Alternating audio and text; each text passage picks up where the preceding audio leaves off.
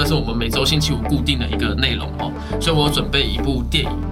那因为初五的部分，大家就会想到开工嘛。那今年的部分刚好是星期六的部分，所以基本上这个我们的法定国家还可以再延后到礼拜一初七的时候才会做一个上工的日子。所以你也不要去担心吼，还有两天的假期，还可以收听我们这个 podcast 的节目。那目前去整理一下你自己的心情吧。那如果你现在感到非常的那个焦虑啊，因为你的假期可能只剩下短短的两天的话，那在在这边统一跟大家说声对不起。你道歉是吗？是你害的吗？没有，因为因为要道歉因为因为都要初初五开工集嘛，所以我们做这个开工节目，我们的听众要是看到这个“开工”这两个字，可能会非常的焦虑不安呐、哦他原本原本今天想说还在星期六没怎样啊，然后听到我们这一集的时候，都干整个心情开始崩溃，好不好？心理素质太低了吧？抗压性太太弱了我觉得？应该不至于吧我。告诉你，这这个这个，我今天还特别上网查开工，然后就有很多那个什么医学专家、什么综合医院的医师啊，还有精神科医师都说，你在开工的时候会感到肚子痛，然后开始焦虑不安、睡不着，然后开始没食欲，这些都是正常的范围。那是压力太大。对对对这这个这个其实说你要说压力太大也可以啊，反正就是你工作的时候压力很大，所以才会并发这些这个，这叫做什么收假症候群。我看是前天晚上开趴开太多，然后所以头痛，然后又吃太多垃圾食物。哦，我昨天喝到五点，七点哎呀七点就来上班了。哎呀哎呀哎呀！然后结果今天又要开工，等一下要去拜拜。好的，然后因为我，但是还是可以跟大家说啊，你在听完这一集以后，虽然你觉得这个假期快结束了以后，但是呢，再过两个礼拜的时间，又是马上到我们的二二八连假，又有三天假可以出去玩了。所以，除非你是服务业，不然基本上如果你是照这个行事历在走的话，那恭喜你在上两个礼拜又可以有三天的休假。那我们就来讲一下关于这个开工的主题喽。那首先我想要问一下，就是关于这个开工的活动，因为我在原本的旧公司里面是没有这个开工祈福的动作，我就想要问一下在座各位，那你们在职场待了也算是有一段时间嘛，那是不是可以分享一下你们在公司的时候开工会做哪些事情？嗯，好问题耶，嗯哼，因为我现在的这份工作，我也还没开工。哦，也也是啊，我可以分享一下，就是我之前实习的时候，公司是那一天我记得就是有拜拜，然后还有一个发开工红包的部分，嗯，主要就是一个算是很简单的仪式了。所以拜拜的部分你们会准备一些贡品吗？例如说哎那个汤是公圆发糕司去准备的，啊，都应该是人资之类的部门会处理啦，是是是行政人资之类的部门在处理。那阿凯呢？因为我们过年的时候还是要上班嘛，嗯，所以其实没什么开工的感觉。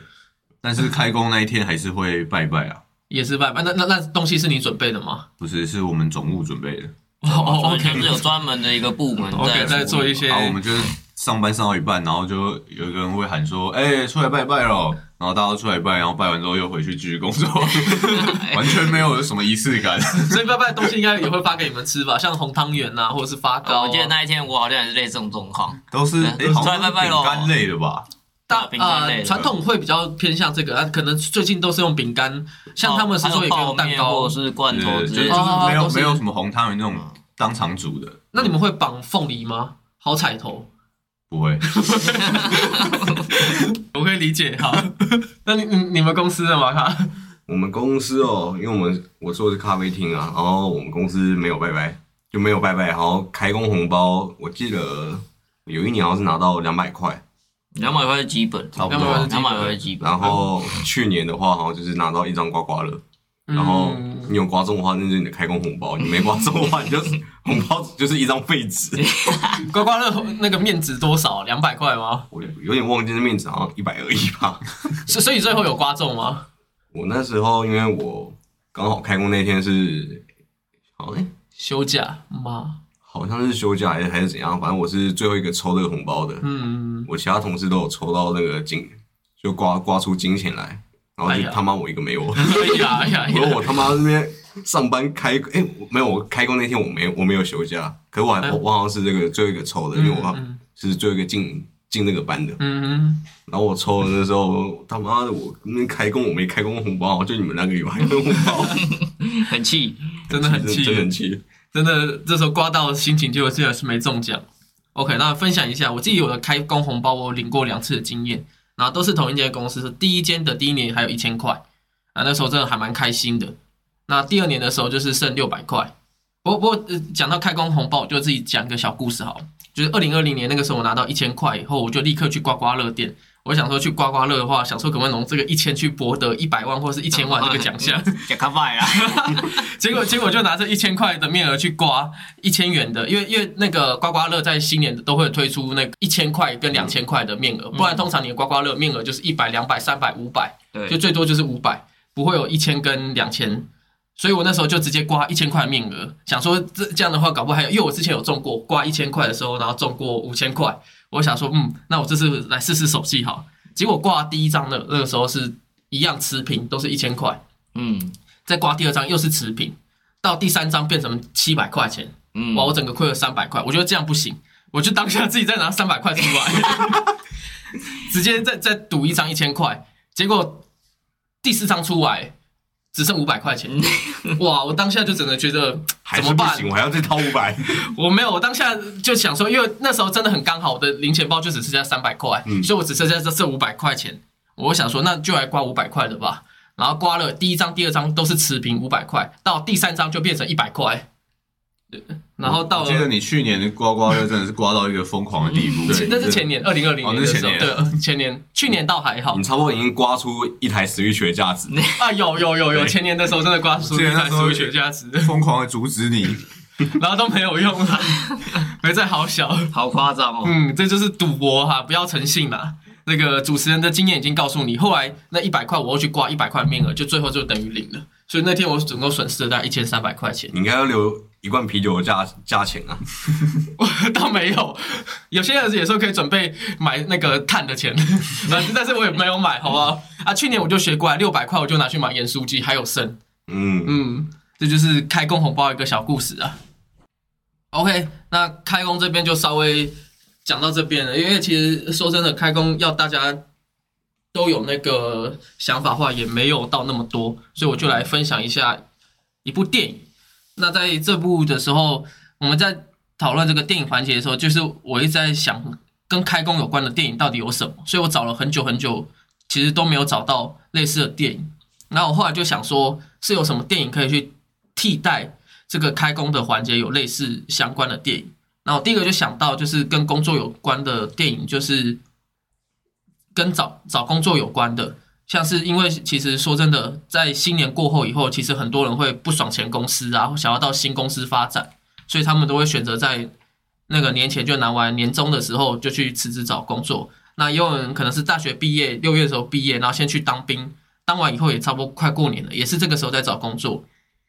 然后再加上去年疫情爆发的时候，其实很多中小产业都受到冲击嘛，所以其实那个时候很多人都没有工作。直到这半年下来，其实台湾的失那个中小企业的失业率其实算多少还是算有点高，所以他们可能也是会趁这个时候，就是二月的时候来找找寻自己的工作，去投一些履历的工作。嗯，但其实很多都是会已经先提离职了，可能就是说我预计要做到过完年，或是嗯可能到年底这样。嗯嗯，所以所以我们这个环节在这这部片上的时候，其实也是有些人可能在提完离职以后，有些人可能已经先找到工作，下一份面试就说我要在二月的时候过年就可以上班。嗯，对，那有些人可能还没有，他可能也要选择休息。嗯那休息的时候，这个时候可能是边休息边找工作。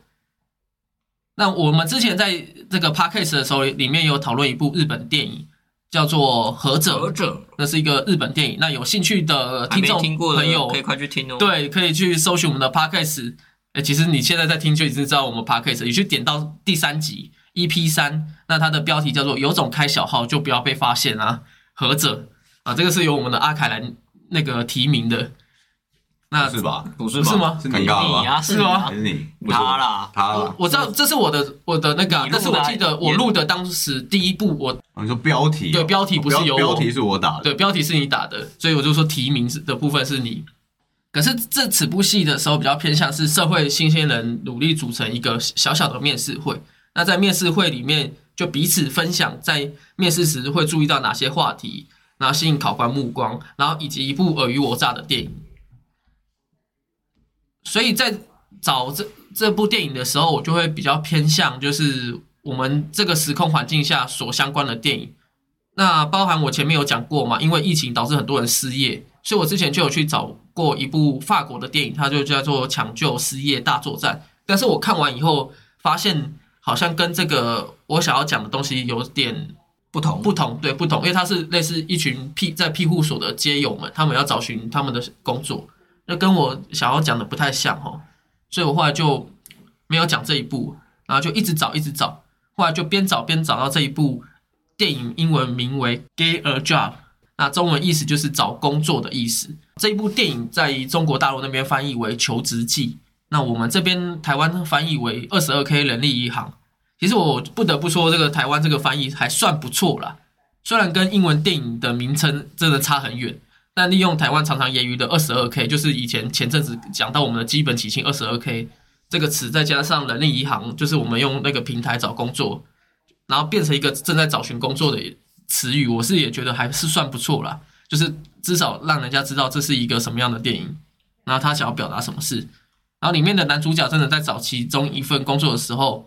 他的薪水是年薪两万两千美金，那大概台币六十万。对美国的物价来讲，他这个薪水应该是真的算蛮低的。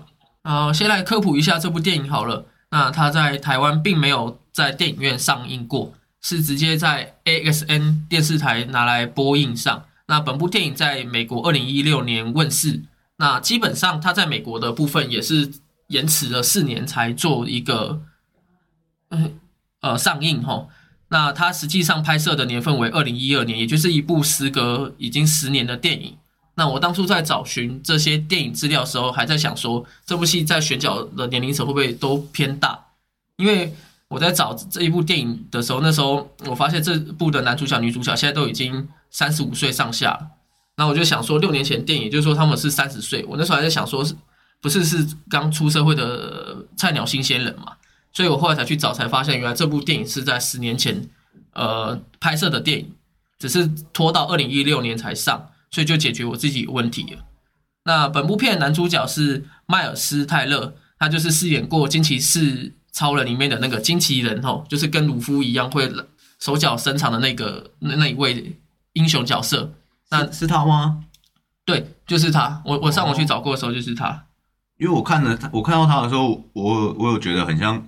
很常在其他电影里面看过，觉得算是个有名的演员。对，算是一个很有名。但是我一直想不起来他是在哪一部电影。嗯，然后女主角是安娜 Ken Joker，那她演过《暮光之城》，那也算是蛮有名的一个演员嘛。还有里面的失业的父亲布莱恩也是演过像是《拦截基因》嘛，《雅果出任务》的多部电影，所以这部电影其实算是众星云集，整整个很多的明星都演过这一部电影。然后开始来简述一下这部电影，毕竟它在台湾真的不算很有名。目前各大平台我也只有找到 YouTube 电影里面有，所以如果有兴趣的听众，也能去 YouTube 上花点小钱租借这一部电影来观赏。啊，如果不想要花钱的听众们，就来听我讲述一下这部电影的大纲吧。这部电影算是属于交错进行式，那故事主要就是男主角威尔在面对求职时的事情。那同时也是围绕他的妈吉以及他的父亲的身上，所以整部戏会一直跳换这个视角来做呈现的动作吼。那男主角威尔原本是以为利用大学实习帮洛杉矶周刊拍了几部影片，那实习结束以后就能去上班，结果被骗了。洛杉矶的周刊他们表示他正在裁员，然后导致威尔开始出现负能量出现。先去跟老爸靠背说给我一些钱呐，结果老爸自己也说他因为发在公司发明的这个精简饮料的供应链成太成功了，结果精简掉了人力，结果他自己也被开除了，真的是很靠背。当下看的时候，这这边真的是笑出来。那也因为这个样子呢，所以他就开始去其他一些打工，然后顺便去看有没有投更好的履历。这个男主角威尔。然后男主角中间那个威尔去这个汽车旅馆工作，然后结果没有拦下这个皮条客，所以让皮条客在汽车旅馆卖淫兼卖毒，然后结果最后被警方发现，然后那个汽车旅馆老板也是要找一个开脱的理由，然后把他给开除后，那就这样这个父父与子都在找的工作的生活中。那不过把它稍微简述一下。威尔受到女主角的鼓励下，并没有一蹶不振，然后因缘际会来到一间大公司，然后获得赏识。那因为威尔本身就是拍摄这个 YouTube 必赚钱嘛，那其中一部影片刚好爆红，被新创公司也赏识，可是薪水却只有二十二 K，就是我们前面有提到这个中文片名的由来。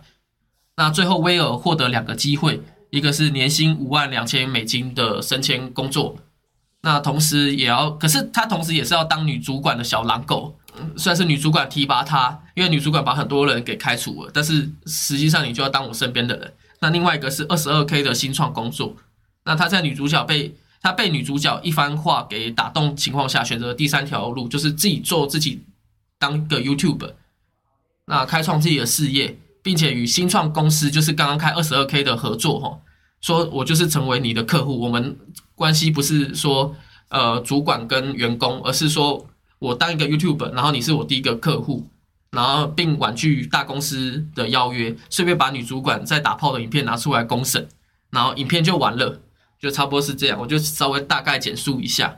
那我刚刚概要要简述的就是，这是以一个男主角为视角来精简的电影。不过我前面有说，这个电影里面其实有还蛮多线的，包含他老爸为了要得到 IBM 这个职位吼，所以不要脸的跑去公司门口去烦那个警卫跟经理，然后以及几个妈几在职场上碰到的颠倒是非啊，例如说在股票交易所的上班的卢克，他搞砸一个案子，然后以及查理在当老师不解为什么他的篮球队到底有多废等等的情况下，听众们如果想要有时间的话，可以看看这一部片，尤其是你刚好在求职时，我觉得这是一部可以适合你看的片，请你们分享一下心得吧。我觉得这部片的那个他想要阐述的找工作的内容太浅薄了。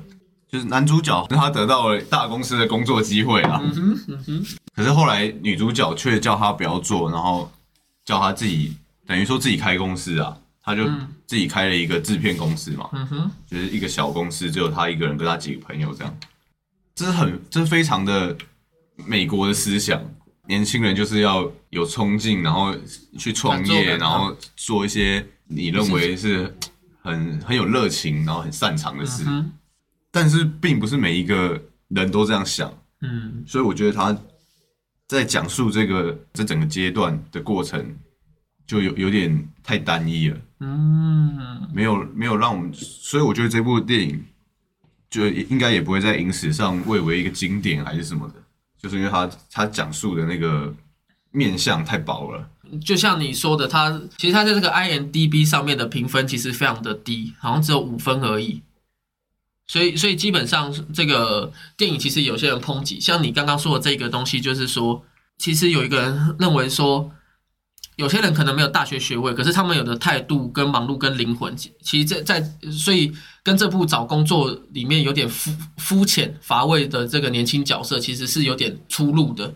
所以，所以他们是认为说这一部电影不适合所有人，而是只适合可能有些真的是有创意的人。或者是说，可以把它当做一部轻松的片来看。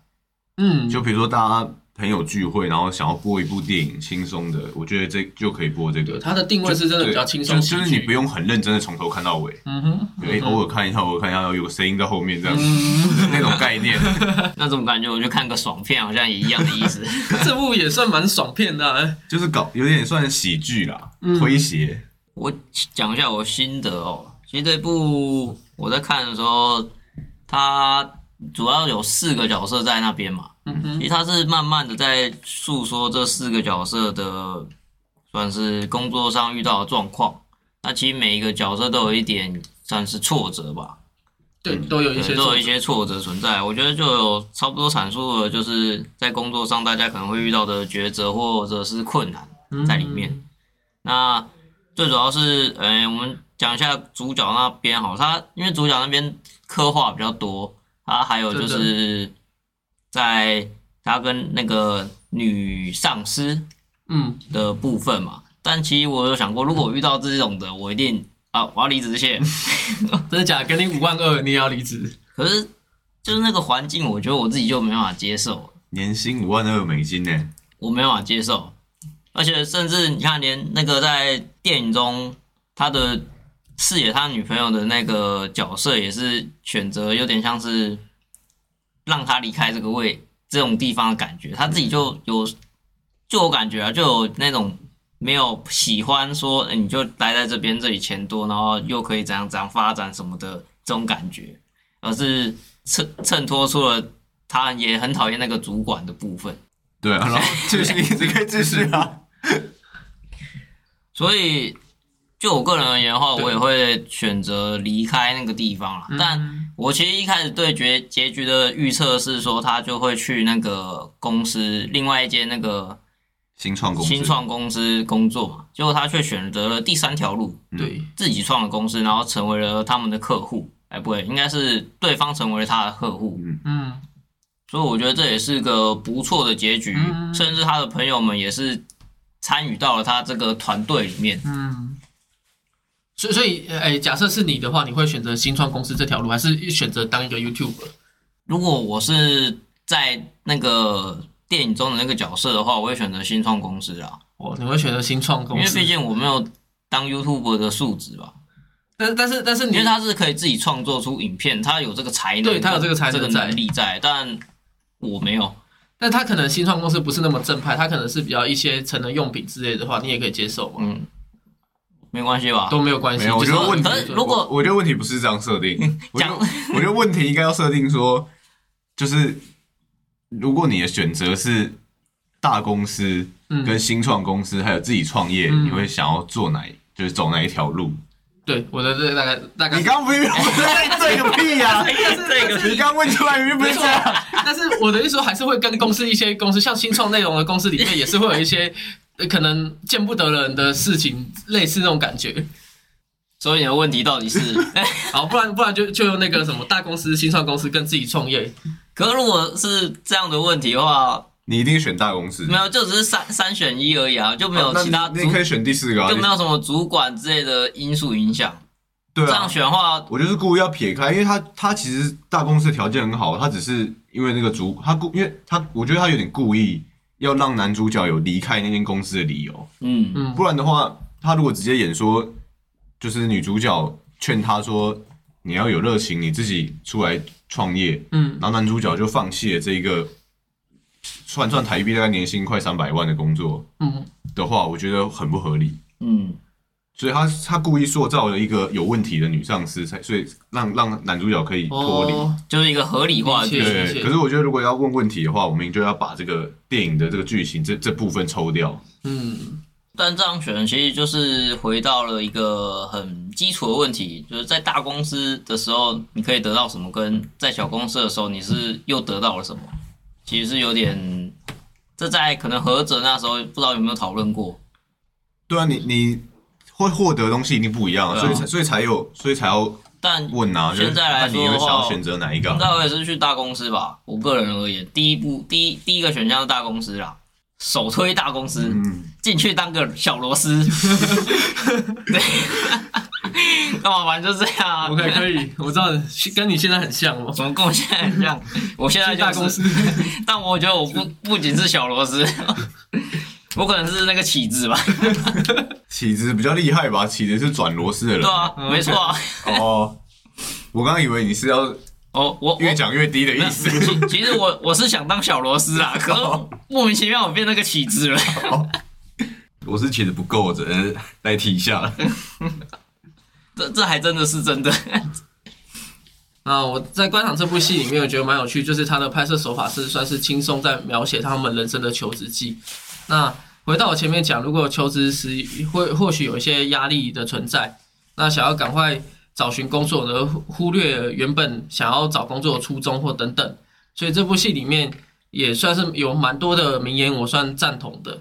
呃，其中有两个部分，一个是像是查理这个体育老师说过，他在带球队的时候输球，然后还有奖杯可以拿，然后他所以他就立刻受不了，把这个奖杯给砸烂。对这些小孩说说，他的房间以前就是充满任何奖杯，可是他却没有赢过任何奖项。所以小时候即便输了，你拿到这些奖杯，你也不会因此就说我会要更加努力做其他事情。然后也因为这样，所以他长大以后慢慢变得很颓废，所以他觉得这样是不对。那我个人就觉得好像蛮认同这一点的。然后明明没有得奖，然后还会有拿到一些很很多小奖项，像是以前运动会，就是除了前三名以外，还有拿到什么最佳领袖奖啊、合作奖、服装奖，这些好像都出现在我们生活当中嘛。或许在我们这个人人充满奖那个奖杯的教育下，不是那么正确。啊，Kobe 也曾经有说过，他的女儿拿过第五名，然后还得到一个奖杯。不过他后来也是说，不要去砸烂它，应该把奖杯放在最显眼处，然后提醒当下自己到底有多烂，为什么得了一个第五名，然后我还有奖杯，然后来去呃让他自己振作起来。可是我觉得那个跟每个人的想法不一样，说不定小朋友就是跟电影中的那些小孩一样，觉得哦得了奖杯好开心哦奖哦，杯，我才不管我是输还赢。对，就是当下的时候没有那种感觉所以要。教育他们啊。可是像 Kobe 这种人的话，就是这就是我的耻辱，我要把自己奋发向上，变更厉害的人，这样。但其实，在教育这个环境里面，用这种嗯此路来刺激的话，也是可以说得通的。嗯，但就是如果没有去教育的话，光是以这个奖奖杯来讲的话，小朋友可能是没办法获得这些启发之类的。嗯，那那你小时候如果拿到这种奖杯，你会很开心吗我小时候甚至没拿过奖杯，你是不是在刺激我？？OK，其实原来这我还有人在错，凑。至至少你这一辈子嗯都很努力，然后分发分发上相。然后以以上大概是我看完这部戏的正能量，另外一个就是女主角最后的那个心灵鸡汤嘛，她就说我们每个人都并不是那么成功的，我们在这个时代也并不是最棒，所以我们应该好好利用人生来去决定自己要做什么。就是她在跟男主角说，你到底是要去一个新创公司，还是留在这一边？但其实那男主角也多少是因为女主角关系，才会有考虑留在大公司原本位置。对啊，因为他其实一直以来都想要拍影片嘛。嗯嗯，他甚至是那时候是拿到了这个跟新创公司的合作的工作的时候，他其实是很开心的，想要去跟他分享的。但是就因为当下就发生了他女朋友是失就被被裁员嘛嗯的状况，所以他就把这件事给隐瞒下来了。嗯，对，就像你说的，有时候是迫于现实的无奈，就好像我们要准备开工了一样。啊 讲回来，啊尴尬，迫于现实的无奈，我们还是得去上班工作啊。又要道又要道歉了。哎什么？本来已经沉浸在电影讨论里面了，突然听到开开工啊，不要啊！没事，还有两天可以休息啊，你还有礼拜六、礼拜天。OK，来讲一下这那这部电影的一个小缺点，我觉得是它它这部戏里面就只有八十二分钟，那扣掉片尾曲，整部戏大概只有七十多分钟，所以以电影来讲，其实是可以到两个小时以上，所以我个人是觉得比较可惜，就是个人在这部戏的女主角的戏份没有很多。她虽然是女主角嘛，可是电影里面环绕就是呃威尔以及他的父亲，以及他的几个大学的好妈吉。结果反而女主角她的设定里面算是一个高材生，但是中间也突然失业，然后所以中间有演到他有点一蹶不振，可是那个时间真的还蛮短的。那随着这个时间轴部分，他并没有过多的去推女主角这一条线，然后最后只是说了那一句名言给男主角，然后就让这个故事推动完结。所以我觉得，觉嗯，你说，说不定是要请他来演，很贵，所以就只让他上几幕这样。应该以二十不会吧？居然毕竟都已经请来，而且还是担你有任女你有没有角记得？我记得是《神鬼奇航》吧？嗯哼，当年好像李连杰很红，那个时候，结果他其实也只演了前面的几幕之后，他他就挂了。然后一样在那个海报上面有打着李连杰三个字，我记得是有的。可是他那个算有点客串，那个就没关系啊。可能会叫做特别演出对。啊，客串就来演一下这样而已。啊他都已经请她当女主角了，还不让她演，嗯。我觉得主要是她剧情架构本来就就是这样。还蛮简洁的。也可能是因为是一个小成本电影，就是拍摄的时候想说可能再继续再多拍的话，又要再多烧钱的，所以才会变成说女主角这条线就没有，嗯，太太过于去 follow 在这一边，或者是他们其实是有拍的，但只是后来剧组们在讨论的时候觉得不好在这剧情中穿插穿插，所以最后选择了拔掉。也有可能，嗯，因为因为你刚刚说这个就是这一部戏，我刚刚有前面有说到嘛，它是晚了四年才上映，那这中间好像是因为有一些呃，可能是大人的理由，可能是公司的理由，也有可能是公司倒了还是怎么样，所以才让这部戏一直推推延到四四年后才上哦，上映，所以这也是有可能的。嗯，那、最后就是，我是觉得说，就是这部戏唯一可惜一点是在这边呢、那我我如果给分数的话，我是会给大概六到七分左右。但我整部戏看起来的话，算是还蛮轻松的，来去看这一部戏，是我的话不会给到七分，不会给到七分。我可能五分或六分很勉强，很勉强可以给一下六分这样。哦，そうですね。那那那你最所以最最后他们在那个拍 You YouTube 的影片的时候，你们有什么感想吗？就是他们开始真的开始在做这个 YouTube，有没有跟我们现在一模一样的感觉？就我们开始在做这个 Podcast 了，没有，完全不一样完。全没有没有感觉是不是人家超成功的，他们他们成功是因为影片啊，因为因为二零一二年的时候，这时候他们是用 YouTube 嘛，所以那个时候导演的时候就觉得这个产业很棒，所以他可以自己去那个嗯创业开这个 YouTube 频道，还觉得还不错。可是我们现在因为真的是在这个环境下，太多的那个竞争者，就叫你进军 YouTube，我们不要做 Podcast 的。这个东西好不好？一直都有在想，好不好？那什么时候要实现呢？我也不知道。完全跟这部片背道而驰。所以我们看这部片以后会不会就成立 YouTube 呢？我们就敬请期待。好，那差不多也讲到这边就告一段落。那好，感谢你这一集的收看，我是主持人 Pina，我们下回再见，拜。拜拜拜拜开工快乐，拜拜。开工不会快乐。这个东西好不好？一直都有在想，好不好？那什么时候要实现呢？我也不知道。完全跟这部片背道而驰。所以我们看这部片以后会不会就成立 YouTube 呢？我们就敬请期待。好，那差不多也讲到这边就告一段落。那好，感谢你这一集的收看，我是主持人 Pina，我们下回再见，拜。拜拜拜拜开工快乐，拜拜。开工不会快乐。